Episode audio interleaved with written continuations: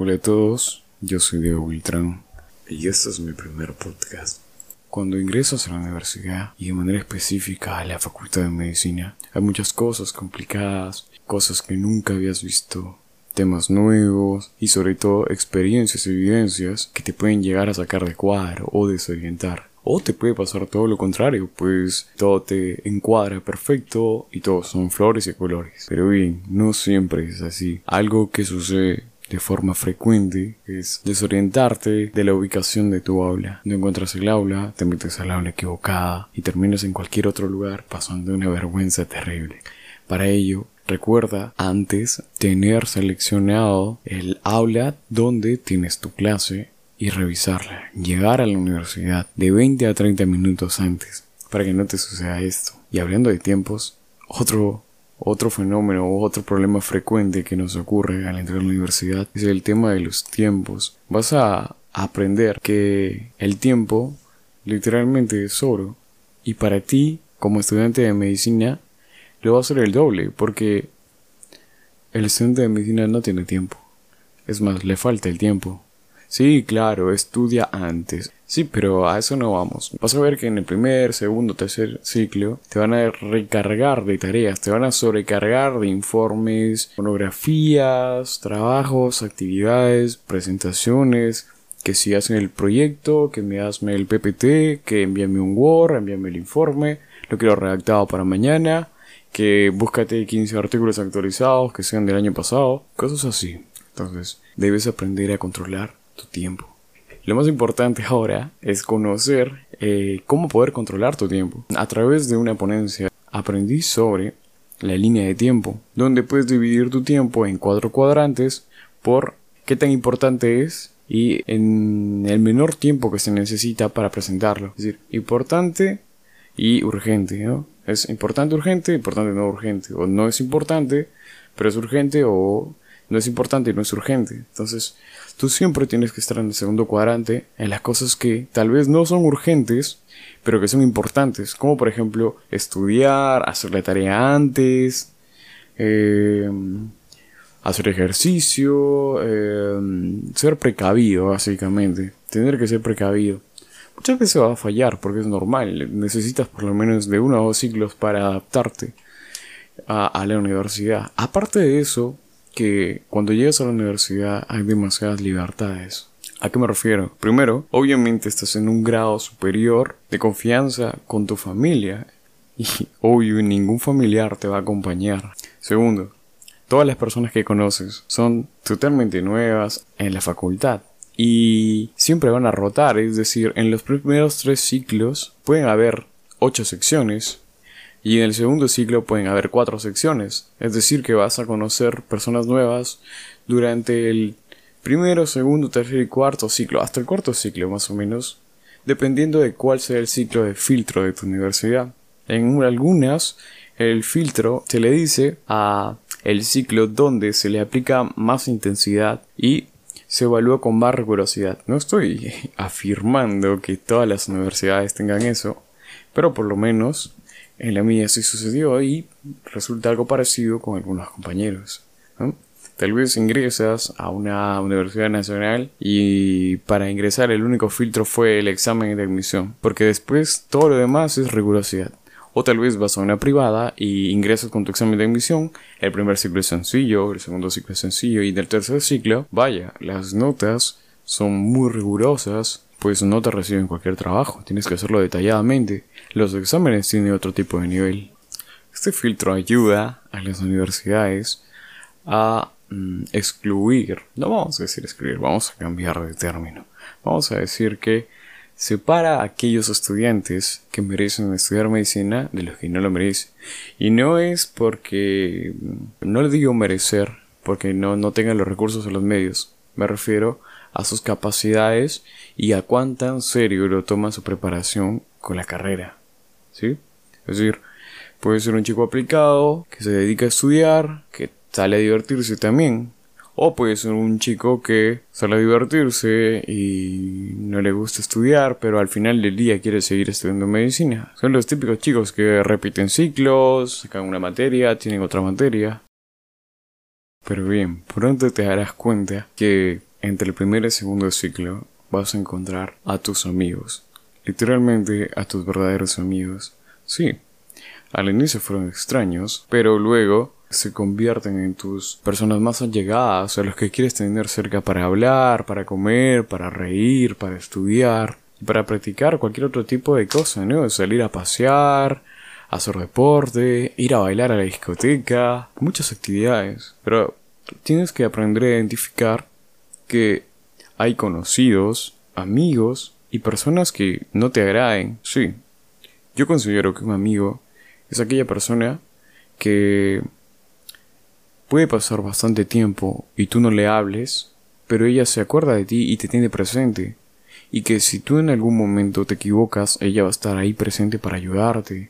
O si te equivocas con él, él te va a saber perdonar y que siempre va a querer lo mejor para ti. A veces se pueden bromear, se pueden tratar eh, brusco o tosco. En el caso de las chicas, no sé, jugarse una broma y cosas así. Pero en el caso de los hombres, yo siento que es eso.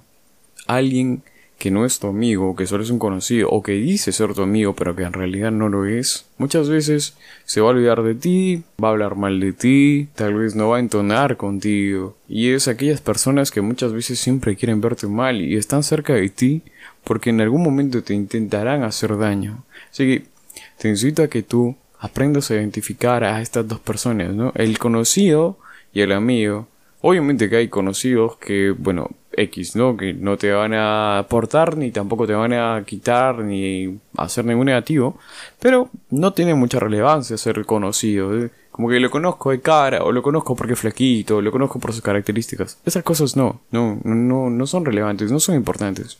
Me importa hacer amigos. Tampoco es que en la universidad te vayas a hacer mil amigos, porque eh, obviamente tienes tu vida social y es común que el ser humano sea un ente que se relaciona con los demás, porque si no, viviría en una isla aislado de todo. Obviamente tiene amigos, pero la universidad es un lugar para identificar a esas personas y aprender a trabajar en grupo. Eso es otro tema que vamos a hablar después. Cómo aprender a trabajar en grupo con, con todos, con los amigos, con los conocidos y con aquellas personas que te quieren hacer daño, con los que no te llevas bien. O con aquellas personas que sabes que no hacen nada, que hacen mal el trabajo, cosas así. Entonces, ya hablamos de eh, el, caso de hacer amigos, del tiempo. Ah, y vamos por el tiempo. Lo siento, me desorienté. El tiempo es algo importante en la universidad. Primero, te han dicho siempre que tienes que dormir de 8 a 10 horas. O de, de 8 a 12 horas. Sí, para el estudiante de medicina está entre 7 y 8 horas y a veces se va a reducir a 6 horas, ¿sí? Están como que 6 y 8 horas y eso es condicional, porque si tienes mucho trabajo o muchas actividades que hacer, algunos informes que son para el día siguiente, está, tente por seguro que no vas a dormir entre uno o dos días, muchas veces peor cuando es exámenes. Porque te estresas, te pones ansioso, esa ansiedad a veces no te deja dormir. Muchas veces también vas a estar frente a tu teléfono, a tu laptop, a tu portátil para eh, investigar sobre un tema, para aprender sobre algo. Tal vez tus libros están en tu, en tu portátil y necesitas estar frente a la pantalla bastante tiempo. Esta luz blanca, al final del día, durante muchas veces, muchos días, lo que va a generar es que eh, te va a causar insomnio. Entonces no vas a poder descansar bien. Y ahí te vas a ver hecho un zombie. Lo peor que puedes hacer es tomar café. No lo hagas. Sí, vas a engañar a tu cerebro. Te va a dar más energía, te vas a sentir reanimado, vitalizado, con más ánimo. Pero ¿qué va a suceder después? Te vas a sentir muy cansado, porque lo único que hiciste fue engañar a tu cerebro, como si tu cerebro hubiera dormido, y lo haces trabajar lo vas a desgastar por dos. Entonces, date cuenta que tomar café parece bonito y suena la mejor opción, pero en realidad no lo es. Ay, tú dirás, pero me quedo dormido, ¿qué hago? ¿Qué voy a hacer? Siempre es condicional. Tal vez necesitas estar despierto. Está bien, toma bastante agua, toma bastante líquido. Bien, ten cuidado. Y ten cuidado con muchas otras sustancias que te estimulan a estar despierto. El caso de un amigo. Eh, decía que él estudiaba mejor ebrio, estudiaba mejor mareado. Bueno, jamás lo comprendí porque yo cuando estoy mareado, este, siento que no me concentro bien. O sea, sí, me, cuando estás ebrio te relajas, estás muy relajado. Y estar relajado te sirve bastante para exponer, para explicar las cosas, para desplayarte en, una conversación o una proyección ante varias personas. Pero para mi caso, eh, me hace perder la concentración. Eh, puedo errar, a diferencia cuando estoy sobrio, estoy lúcido, como por ejemplo luego de levantarme por la mañana. Pero este compañero, que no vamos a decir su nombre obviamente, le encantaba beber energizantes con eh, alcohol, bueno, con algún trago, ¿no? Para estar despierto. Entonces, eso era su método. Y yo, la verdad que lo cuestioné mucho porque al final se dio cuenta que estaba mal, ¿no? Casi se muere, literalmente. Me llamó, me llamó y me dijo, estoy muy mal, me duele el corazón, siento que me voy a morir. Y se asustó mucho. Y yo, obviamente, me reí, me metí de risa, pero a la vez tuve que ir a verlo. Los energizantes, no vamos a decir qué marca, alguna conocida, si ustedes se dan cuenta. No te ayudan tampoco. Es lo mismo, es lo mismo que la cafeína. Lo que sí te recomiendo es comer frutas, no comer azúcares, no comer grasas y tomar bastante agua durante la noche y durante el día. Es decir, comidas grasas, comidas azucaradas, bebidas azucaradas, muchos carbohidratos, van a estimular al, al sueño, entonces eh, no te conviene para poder estudiar y concentrarte. Otra cosa que tienes que tener en cuenta allí es la iluminación cuando vas a estudiar. Evita los focos de color amarillo, estas luces o linternas amarillas. Siempre foco blanco, ¿sí? Blanco, mañana y día tu cerebro despierto. ¿De acuerdo? Ah, igual con tus paredes. Eh, cámbialos de color. Si tiene un color muy amarillo o crema, cámbiale un color celeste o blanco que sea luminoso y te beneficie en el estudio. Me desvié. Entonces, yo estaba hablando de el tiempo, los amigos y eh, luego vamos a hablar de este cómo aprender a trabajar en equipo. Bien, entonces vamos a empezar con lo de cómo aprender a trabajar en equipo. Es algo complejo, ¿sí? Es algo complejo. Primero, como te digo, identifica a tus conocidos, a tus amigos y a las personas que te quieren hacer daño. Porque no se le caíste mal o te tenga envidia. Siempre he dicho, igual que le digo a mi novia, si alguien te tiene cólera o te tiene odio, es porque primero, o le hiciste algo, o segundo, te tiene envidia y la impotencia o la incapacidad de poder ser como tú o alcanzar lo que tú tienes le da cólera, le llena de envidia y le genera odio. Entonces, cuando alguien está molesto contigo, o te sientes que tiene odio, es primero porque hiciste algo que no le agradó, o dijiste algo que no le agradó, o tienes alguna actitud que no es buena contra él, entonces no le agradas, o te tiene envidia. Esas son las dos únicas explicaciones de que te lleves mal con alguien en la universidad. Bien, entonces yo estaba diciendo, identifica a los conocidos, a los amigos y a los que te quieren hacer daño. Conocidos son X, puedes tener 5.000 conocidos, de hecho. Entonces, vamos a trabajar en equipo. Lo típico, primer, segundo, tercer y cuarto ciclo. Ya, van a trabajar en equipo. Eh, que quede claro que siempre van a trabajar en equipo. Incluso cuando estén en el hospital. Van a trabajar con personas que ya son profesionales y que tal vez tienen alguna postura, algún tipo de emociones, algún tipo de reacciones ante las situaciones de salud o de su vida y tienden a responder de manera emocional muy diferente a ti.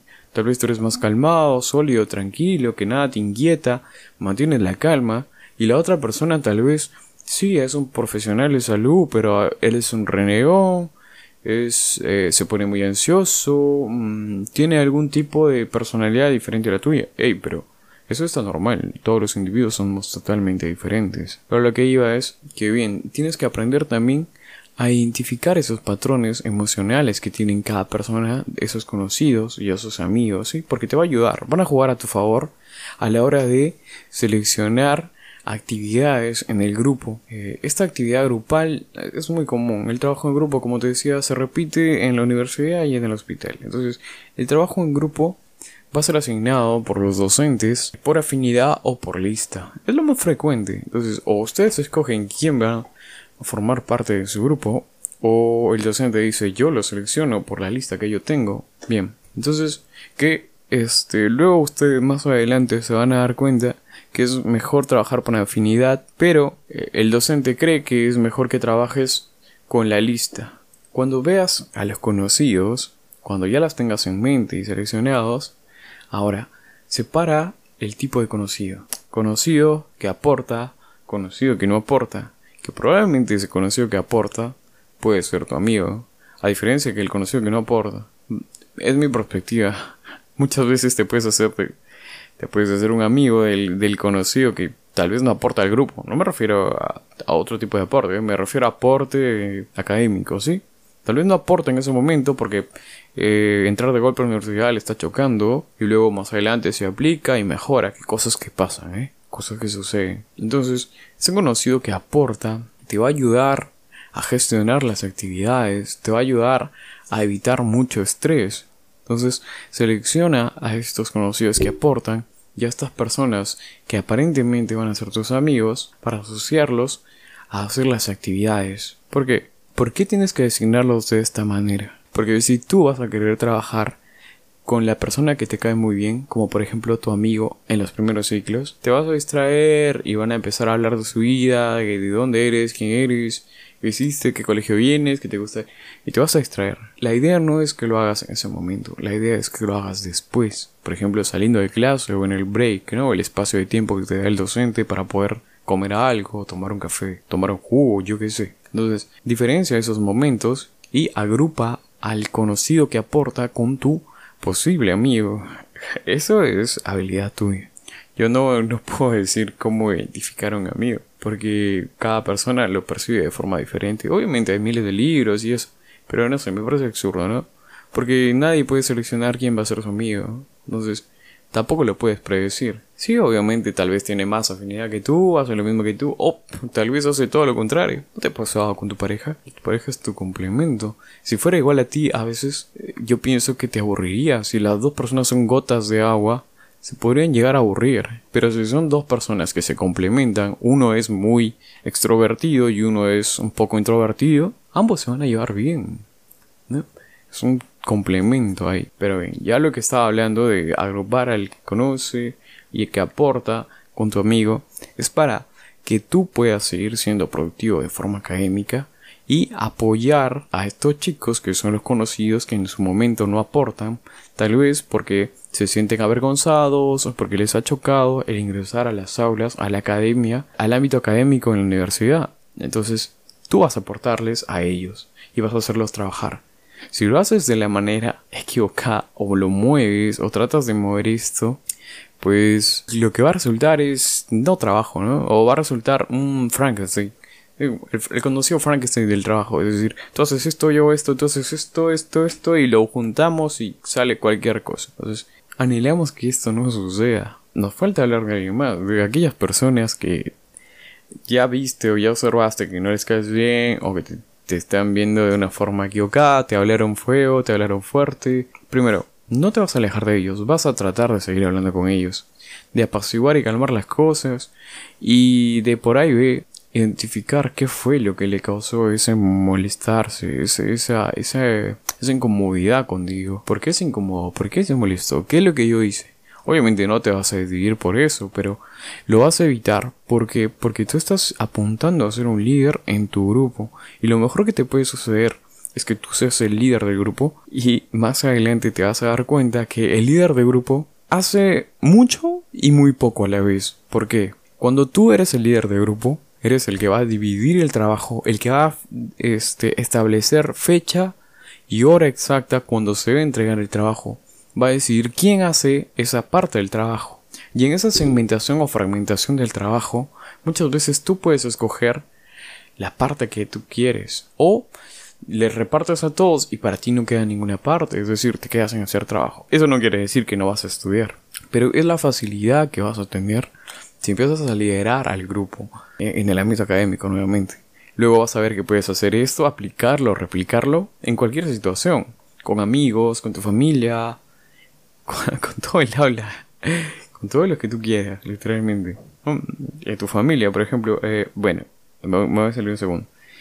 Por ejemplo, eh, tú eres el que decide, ya, mañana vamos a comer esto y yo puedo comprar esto y, bueno, tú lo cocinas y tú lavas y esto. Y, y, no sé, entonces al final estás repartiendo las actividades y las tareas. Y primero que todos te ven, te ven como una forma madura y te dicen, uy, no, este chico apoya y está bien. Y lo otro es la facilidad que tienes. ¿Por qué? Porque tú puedes escoger lo que tú quieres. Es decir, hoy yo voy a decir así, mañana yo quiero cocinar esto, o yo quiero comer esto en mi casa. pero no quiero prepararlo yo y tampoco quiero comprar yo. Entonces por ahí empiezas a sugestionar a las personas. ¿A ti qué te gustaría comer? ¿Cuál es tu plato favorito? Entonces vas identificando quién podría comprar, quién podría lavar, quién podría cocinar, todo. Igual en este grupo académico. Vas a ir seleccionando por rasgos y patrones quién es el que aporta, el conocido que aporta, el conocido que no aporta, quién es tu posible amigo y quién es el que quiere hacerte daño. Con estas personas que quieren hacerte daño, no los vas a evitar, te lo repito de nuevo. Los vas a tener ahí presente. En el inicio te va a parecer una espía en el zapato o algo que te incomoda, pero más adelante vas a ver que o se hacen tus mejores amigos o simplemente desaparecen, se van. Eh, jalan un curso, se equivocan, obviamente sí, no son muy aplicados. Se equivocan, eh, cometen algún error y pues se retrasan o les sucede algo. O simplemente, no sé, ya no los vuelves a ver. Por lo menos en mi caso es algo que me pasó. y tú te preguntarás, ¿y yo qué tipo de eso seré? La verdad que no lo sé. Muchos de mis amigos cuando les pregunté me dijeron, ah, no lo sé.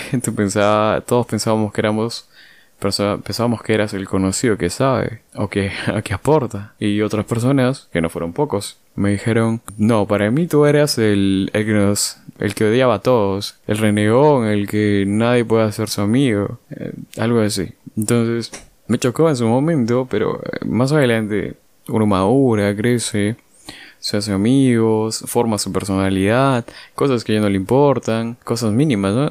Cosas mínimas que te digan, como en el primer, segundo, tercero, cuarto ciclo, hay cosas que te chocan, ¿eh? que alguien empieza a hablar de ti y tú, tú te pones eh, a buscar quién fue el que dijo eso, por qué lo dijo, pero luego vas a ver que más adelante no te va a importar. Te va a importar un, un nada, no te va a aportar nada de eso. Lo que te va a importar es tu puntaje, que tus personas que quieres estén bien y que tus padres estén orgullosos de que te estás rindiendo. Entonces, mira, son pequeños puntos, pequeños puntos que te sirven o que te van a servir.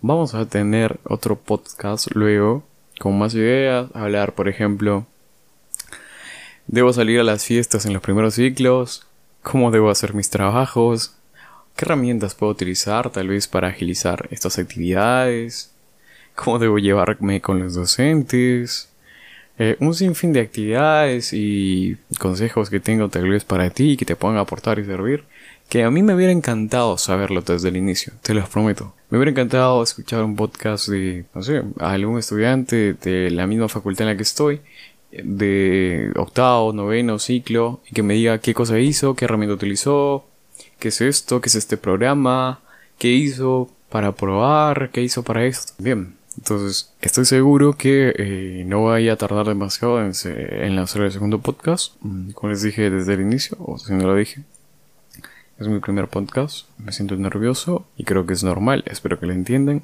Voy a pasar luego a eh, editar el programa y a empezar a subirlo. Bien, eh, de nuevo, gracias por haberme escuchado y espero que sigan escuchándome y poder verlos en algún momento. Voy a dejar por ahí mi canal de YouTube, no sé si se puede enlazar, pero si no, búsquenme como Diego Beltrán en YouTube. Un gusto y adiós. Y este es mi primer podcast.